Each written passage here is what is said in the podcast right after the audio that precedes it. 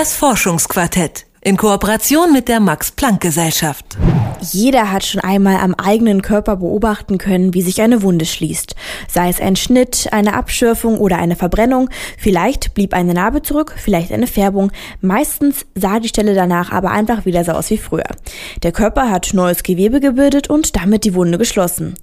Leider steht dem Körper diese erstaunliche Fähigkeit nicht überall zur Verfügung. Nervengewebe kann sich bis auf wenige Ausnahmen nämlich nicht regenerieren. Ein Schaden im Gehirn oder auch im Rückenmark ist darum bleibend, die Auswirkungen eines Schlaganfalls oder einer Querschnittslähmung dauerhaft. Könnte man da dem Körper nicht helfen, also Nervenzellen künstlich nachliefern? Münchner Forscher haben Mäusen neue Nervenzellen initiiert und zum ersten Mal eine Wundheilung beobachtet, die eigentlich gar nicht möglich ist. Wie sie das gemacht haben, darüber berichtet mein Kollege Mike Sattler. Lässt sich das Denken beobachten, einen Blick ins Gehirn werfen, den Nervenzellen bei der Arbeit zusehen? Für die Wissenschaftler am Max Planck Institut für Neurobiologie scheint das Alltag zu sein. Tobias Bonhoeffer, einer der Direktoren des Instituts, erklärt die ersten pragmatischen Schritte. Die Schädeldecke wird eröffnet und da wird ein kleines Glasplättchen reingesetzt, sodass man sozusagen ein Fenster zum Gehirn hat. Aber das wird steril gemacht, das verheilt völlig und das ist dann nur sozusagen, dass man an einer kleinen Stelle direkt aufs Gehirn gucken kann. Dann wird es knifflig. Selbstverständlich lassen sich die Nervenzellen nicht mit dem bloßen Auge beobachten. Die Forscher benötigen für ihre Arbeit ein spezielles Mikroskop. Doch die meisten Mikroskope sind für diese Arbeit nicht geeignet, erklärt Bonhoeffer denn für diese müssten Proben erstellt und entsprechend vorbereitet werden. Erstens mal sind die normalerweise sehr dünn geschnitten und zweitens mal sind diese Schnitte eben nicht lebendes Gewebe, sondern sogenanntes fixiertes Gewebe und das Gewebe wird dann noch geklärt, sodass man wirklich sehr gut durchgucken kann. Das heißt, lebendes Gewebe ist wesentlich undurchsichtiger als das, was so unter das normale Mikroskop geschoben wird. Die Neurobiologen aus Martinsried bei München arbeiten deswegen seit etwa 20 Jahren mit einem Multiphoton Elektronenmikroskop. Und noch immer ist Direktor Bonhoeffer begeistert von dieser Technologie. Dieses Mikroskop, das hat wirklich die gesamten Lebenswissenschaften umgekrempelt, weil es mit dem Mikroskop möglich ist, wirklich mit ungeheuer wenig schädigendem Einfluss auf das Gewebe, lebendes Gewebe anschauen zu können. Das Photonenmikroskop gehört zur Klasse der Fluoreszenzmikroskope. Das Phänomen der Fluoreszenz ist bekannt aus der Disco. Schwarzlichtlampen bringen dort weiße T-Shirts und Turnschuhe zum Leuchten, solange sie dem ultravioletten Licht ausgesetzt sind. Ähnlich lassen sich auch Zellen oder Zellbestandteile zum Leuchten bringen. Herkömmliche Fluoreszenzmikroskope verwenden dazu energiereiche Laser. Diese verletzen aber lebendes Gewebe während der Aufnahme. Deswegen arbeitet das Multiphotonenmikroskop mit einem Trick. Zwei Laser strahlen wenig energiereiche Lichtteilchen auf einen Punkt. So treffen immer wieder zwei Lichtteilchen im exakt gleichen Augenblick auf ein Molekül.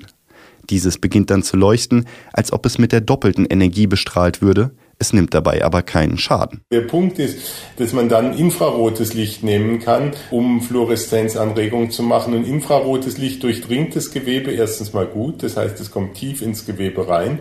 Und zweitens hat es eben enorm geringe Schädigungen für das Gewebe. Bis zu einem Millimeter tief können die Forscher so in lebendes Gewebe hineinschauen tief genug, um den Nervenzellen in der Gehirnrinde bei der Arbeit zuzusehen. Die Forscher haben so in den vergangenen Jahren eine Reihe erstaunlicher Beobachtungen gemacht. Etwa wie spezielle Nervenzellen wie Ampeln im Verkehrsfluss Signalwege unterdrücken und zu wichtigen Aufgaben Vorfahrt geben. Auch konnten sie beobachten, wie einzelne Zellen sich auf kurzfristige Veränderungen der Signale einstellten. Für eine aktuelle Untersuchung beobachteten die Forscher nun, wie sich neue Nervenzellen verhalten, die sie Mäusen in geschädigte Gehirnbereiche injizierten. Denn das Gehirn kann selbst keine neuen Zellen hervorbringen, dafür aber sind Nervenzellen hochflexibel, können ihre Verbindungen neu organisieren. Wäre es also möglich, Nervenzellen zu transplantieren? Könnten sie sich neu verbinden? Und wie ließe sich das am besten bewerkstelligen?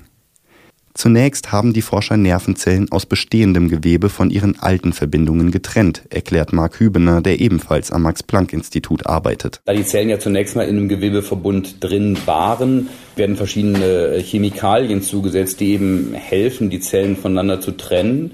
Und dann wird wirklich auch mit Hilfe sehr sanfter mechanischer Beanspruchen werden die voneinander getrennt. So erhalten die Forscher eine Lösung unvernetzter Nervenzellen und wie eine Impfung spritzen sie diese Lösung ins Gehirn der Mäuse.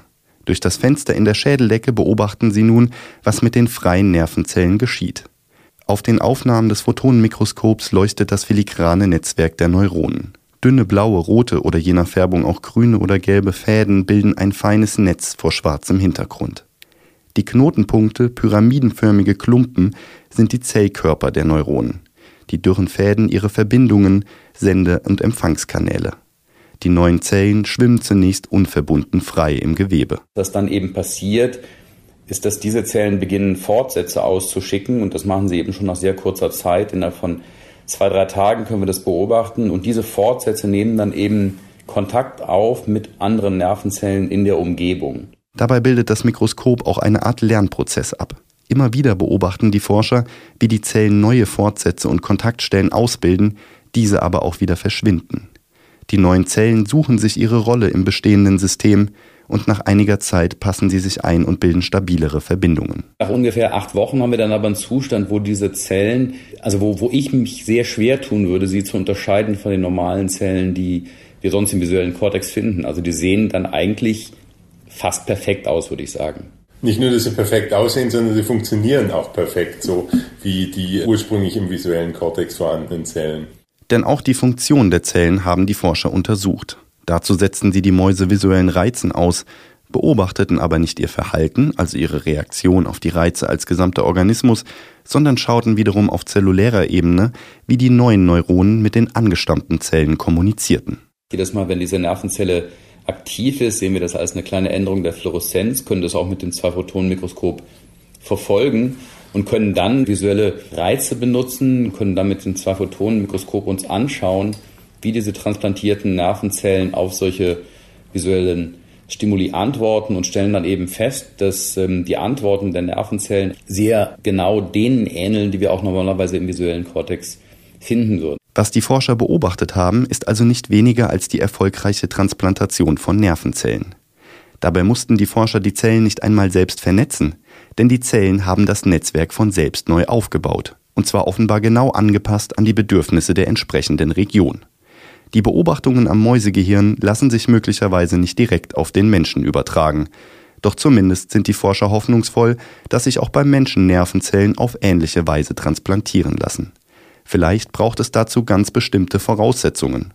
Und um die zu finden, eignet sich eben ihre Methode, sagt Hübener. Wir können also, denke ich, unsere Methode oder die Kombination von Methoden benutzen, um, sagen wir, bessere optimale Strategien für Transplantationen zu entwickeln, die man dann beim Menschen benutzen kann. Sagt Marc Hübener vom Max-Planck-Institut für Neurobiologie. Warum das Gehirn nicht selbst in der Lage ist, neue Zellen zu bilden, wird zunächst ein Rätsel bleiben. Aber es gibt zumindest gute Aussichten, dass sich mit ein wenig Unterstützung Verletzungen im Gehirn eines Tages doch heilen lassen. Das Forschungsquartett in Kooperation mit der Max-Planck-Gesellschaft.